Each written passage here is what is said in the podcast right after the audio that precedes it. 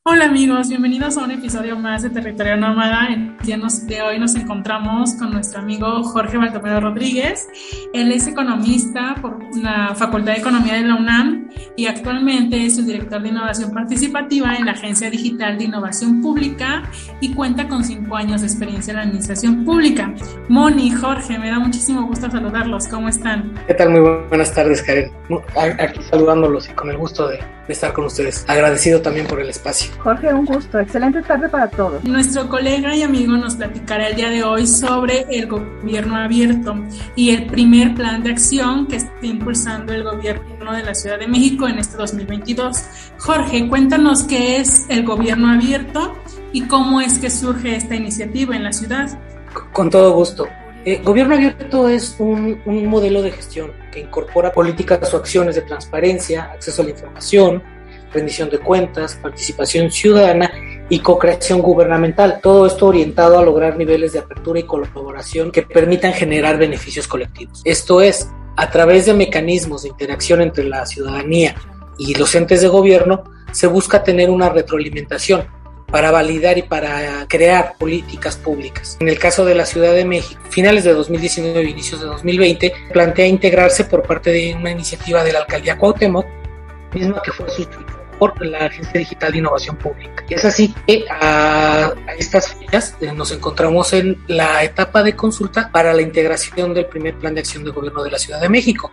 Esta, esta consulta consiste en recopilar las problemáticas que la ciudadanía pone de manifiesto a través de una consulta digital en la plataforma de participación ciudadana de la Ciudad de México, que es Plaza Pública. Ahí sus radioescuchas, ustedes mismas podrán participar incluyendo sus problemáticas encaminadas en cinco ejes, que son transparencia fiscal, transparencia fiscal y contrataciones abiertas, gobierno digital y servicios públicos, medio ambiente y cambio climático, participación ciudadana y derecho a la información, y género e inclusión.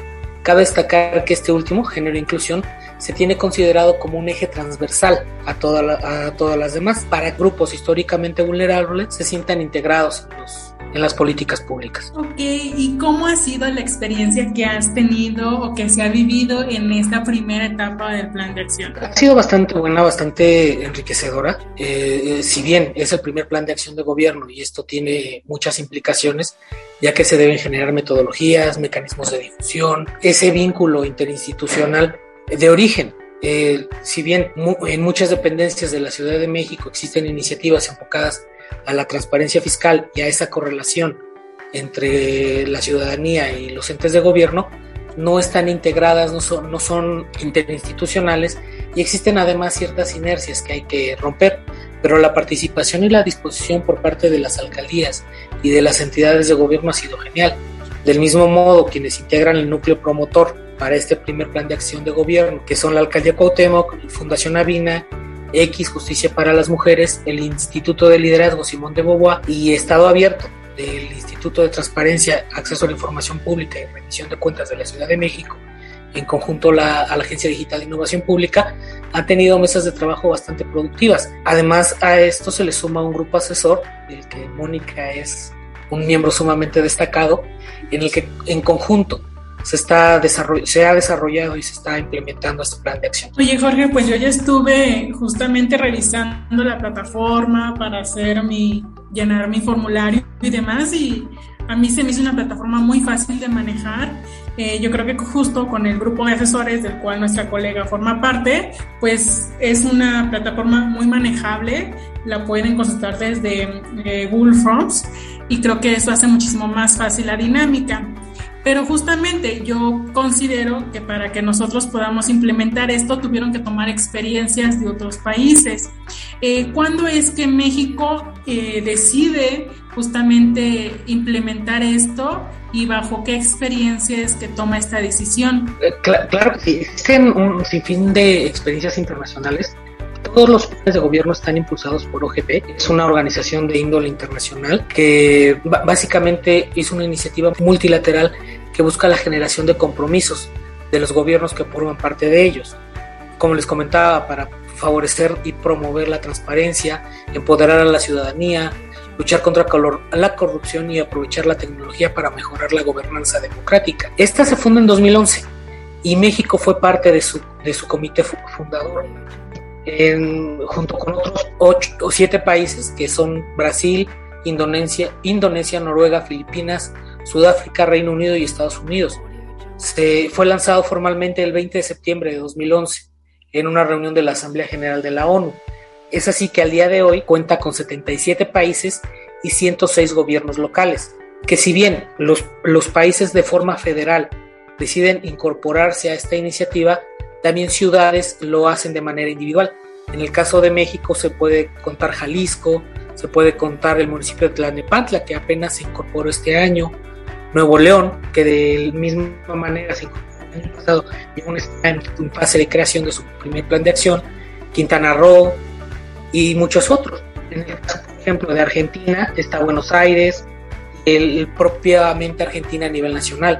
Estos son referentes, ya que por lo menos México en el aspecto federal está en la implementación y análisis de su cuarto plan de acción. Esto es un referente y es una especie de guía para todos los planes de acción que en, en consecuencia se deriven, que también cabe destacar que cada ciudad, ambiente político, tiene sus particularidades, tiene sus mecanismos de gestión y pues tiene sus detalles, ¿no? Si bien pueden ser guías y como mapas de ruta, pues hay que ajustarlos y hay que adaptarlos para las particularidades de cada entidad. Claro, Jorge, bueno, para mí ha sido una súper experiencia participar en este, en este primer plan de acción de gobierno, pero me gustaría que le contaras un poco más al público qué, qué función tiene este plan de acción y cómo se va a vincular o hilar con los otros instrumentos de gobierno, para qué sirve, cómo, cómo va a funcionar este plan de acción. Por favor. El objetivo fundamental de este primer plan de acción de gobierno es generar una estrategia para construir compromisos y acuerdos, para fortalecer la transparencia y la apertura y la responsabilidad y la capacidad de respuesta de los entes de gobierno.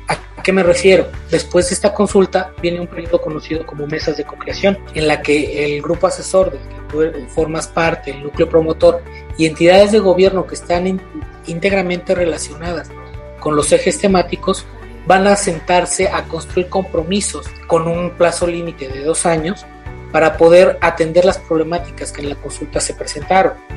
De estas problemáticas se escogen, se clasifican, se catalogan y se trata de construir un compromiso que de, que de lleno trate de resolver de manera horizontal e integral la problemática. Cabe destacar que todo esto enfocado a gobierno abierto, porque si bien la Ciudad de México tiene problemáticas de todo tipo, seguridad, medio ambiente, integración de, de las mujeres y grupos vulnerables, pues el, enfoque es eh, concretamente lo que es gobierno abierto, a través del uso de herramientas digitales. A través de estas mesas de co-creación, las entidades de gobierno van a generar compromisos, mismos que implican también la interinstitucionalización de estos.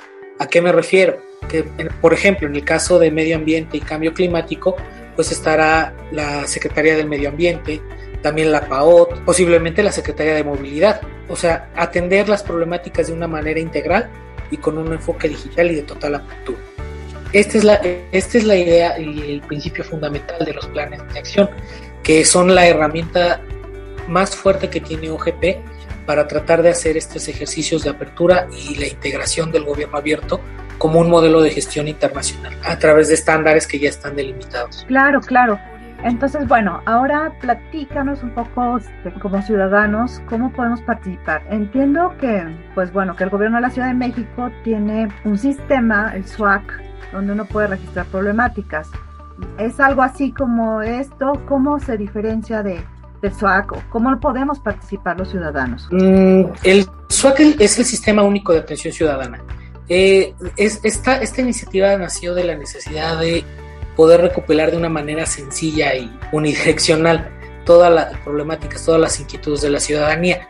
No es igual, el SWAC es básicamente la recopilación de, las inquietudes, de las problemáticas, de los asuntos que la ciudadanía quiere tratar con gobierno y ya esta, esta herramienta, sin importar las características, las deriva a la instancia que, les tendría que dar atención. En el caso del plan de acción de gobierno abierto, como ya habíamos comentado, este está únicamente en esos cinco ejes temáticos y a lo que es la implementación de herramientas digitales de apertura y transparencia. ¿Cómo participar? Entrando a Plaza Pública, que es la plataforma de participación ciudadana de la Ciudad de México. ahí directamente en la página de inicio está un, un botón que los dirige a la consulta. Por normatividad tuvimos que esperar 15 días para poder arrancar y ya el 5 de julio fue la sesión de inauguración en la que participaron instancias de gobierno, el grupo asesor, el núcleo promotor, para dar el banderazo de salida a esta iniciativa. La consulta ahorita está pronta a terminar, fue del 5 de julio al 5 de septiembre, y ahí en la, en, a través del formulario que está disponible en, la, en, el, en el apartado del plan de acción podrán participar se, es, es, muy sencillo, no, no requiere más datos personales para fines meramente estadísticos. Sería como nosotros los ciudadanos plantamos problemáticas, digamos, de carácter colectivo, un poco entendí lo que, lo que tú quieres decir, a nivel colonia, una problemática de un poco mayor, de alcance que tengan más ciudadanos en la colonia, un poco así sería, Jorge. Sí, así es, ponerlo también, presentarlo de manera personal de manera colectiva, con un grupo de, vecinos. También las organizaciones de la sociedad civil pueden participar. Ya y esto es muy importante. Hay organizaciones de la sociedad civil que están muy vinculadas, por ejemplo, a lo que es el medio ambiente, a la defensa de los derechos de mujeres e indígenas, de personas adultas mayores, de personas con alguna discapacidad física. Estos grupos y estos colectivos ya tienen problemas bien identificados. Entonces su participación también es fundamental, ya que ellos al tener una agenda desarrollada, una problemática bien definida, sus, sus aportaciones ya tienen una, una sistematización e incluso tienen propuestas ya de solución bien dirigidas, mismas que van a ser consideradas. Regresándome a tu pregunta y siendo muy breve, se puede presentar en todo, abarcando todo tipo de cultura social, ya sea de manera personal, como un grupo de vecinos, con una organización de sociedad civil o colectivo, como comentaba, e incluso los mismos funcionarios públicos, como, una, como parte de una institución pública, aquellos que sean funcionarios, que sean trabajadores de gobierno, pues también pueden hacer, poner de manifiesto sus problemáticas en el entendido de que ellos al estar en el, en el área gestora, en el área de implementación de las políticas públicas, pues también tienen otra perspectiva de esto. Por ejemplo, justamente eh, creo que esta idea es un pilar muy importante para la ciudad. Muchas veces nosotros como eh, habitantes hacemos como una crítica de que justamente nuestras opiniones no son escuchadas y esta es la plataforma ideal para que esto suceda. Con base a esto y considerando que también está en puerta el programa de ordenamiento territorial, y un poco aunado a la pregunta que te hizo mi colega Moni, eh, ¿cómo se vincularía este plan de acción con el programa de ordenamiento territorial? Claro que sí, sí, pues ya está próximo a, lanzarse el programa de ordenamiento territorial y el programa general de gobierno y pues también la intención es que de los compromisos generados por parte de las instituciones públicas de la Ciudad de México, pues también se incluyan como parte de ejes integrales dentro de lo que va a ser el ordenamiento territorial y la dirección general de lo que para futuro se planea de la ciudad, pues que esto se integre, ¿no? Que sea también una parte fundamental la, la perspectiva de gobierno abierto, como tú bien lo comentabas.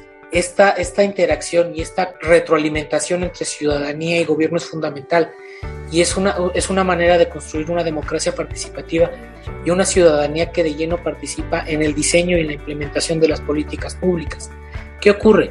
Muchas veces cuando alguna dependencia de gobierno tiene una política pública por implementar, lo hace de manera unilateral, lo hace vertical y lo hace sin ningún tipo de retroalimentación, sin ningún tipo de feedback. A, través de los planes de acción y a través de la participación ciudadana, las, dependencias de gobierno tienen la posibilidad de poder revisar la efectividad de sus, de políticas públicas y en muchos casos reorientarlas o reforzarlas en, las áreas que han tenido menor impacto. Esto es fundamental de la participación ciudadana y es lo que le da un plus, un extra a este tipo de, ejercicios, que la ciudadanía se siente escuchada y que todas esas inquietudes totalmente genuinas y muy valiosas van a ser consideradas una por una, incluso si no están enfocadas las participaciones. En el concepto de gobierno abierto se va a hacer el esfuerzo por tratar de dar una respuesta delimitada y orientada a lo que esto corresponde. Esto para no dejar ninguna problemática, ninguna inquietud social de lado o sin considerarse? Bueno, de manera muy personal yo aplaudo mucho esta, esta iniciativa y esta propuesta. Es una llave que le da justamente, como bien lo comentaste, el gobierno de la Ciudad de México a la población para que puedan ser escuchadas todas las necesidades que tienen en los diferentes temas en sus colonias o en sus alcaldías. Es una es una muy buena iniciativa y bueno, esperamos estar al pendiente de los resultados que esto genere, Jorge. Eh, por medio de nosotros, para nuestros radioescuchas, la liga de acceso a esta plataforma la encontrarán en nuestras redes sociales y en la descripción del podcast. Eh, para que pueda ser de más acceso y bueno, estaríamos dándole difusión por medio de nuestras redes sociales con el link para que puedan ingresar con facilidad. Moni, ¿te gustaría comentar algo para cerrar el podcast? Sí, sí, claro. Eh, me parece que Jorge, algo que comentamos en el grupo y que me parece muy destacable es que este primer plan de acción de gobierno es muy interesante su, su elaboración porque estás consultando primero a la gente y luego vas a armar este instrumento de política que va a ser un transversal y que va a nutrir a otros instrumentos y que va a colaborar con el gobierno. Entonces, de entrada es un instrumento novedoso y la participación de todos es fundamental, como ya bien se comentó.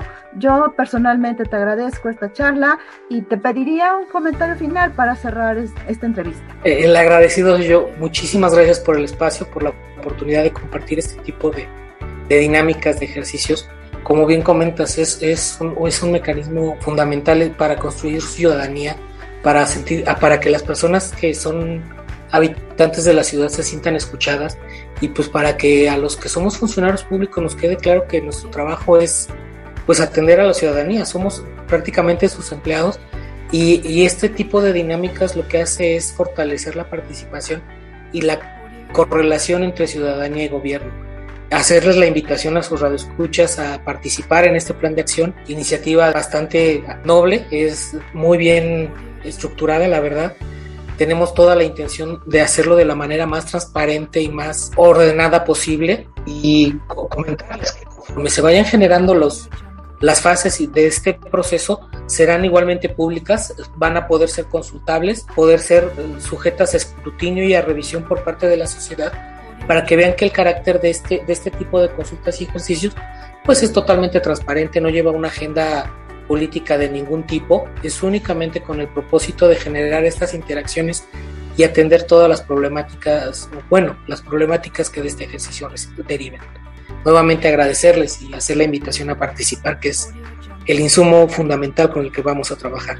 No, pues muchísimas gracias a ti por informarnos de todo esto que se está llevando a cabo en el gobierno de la Ciudad de México para que podamos cumplir nuestro derecho a, a ser escuchados como ciudadanos y implementar propuestas de mejora en nuestras colonias, en nuestros parques, nuestros jardines, y podamos tener una habitabilidad de ciudad más homologada y más incluyente. De mi parte sería todo, te agradecemos enormemente y Moni, te cedo la palabra. Sí, no, muchas gracias Jorge por esta clara explicación, esta este, ferviente invitación a, a participar. Yo creo que definitivamente si no lo hacemos, pues no construimos esta democracia participativa que la Ciudad de México busca. Muchísimas gracias. Gracias a ustedes, excelente tarde. Igualmente. Gracias, cuídate mucho hoy. Hasta luego.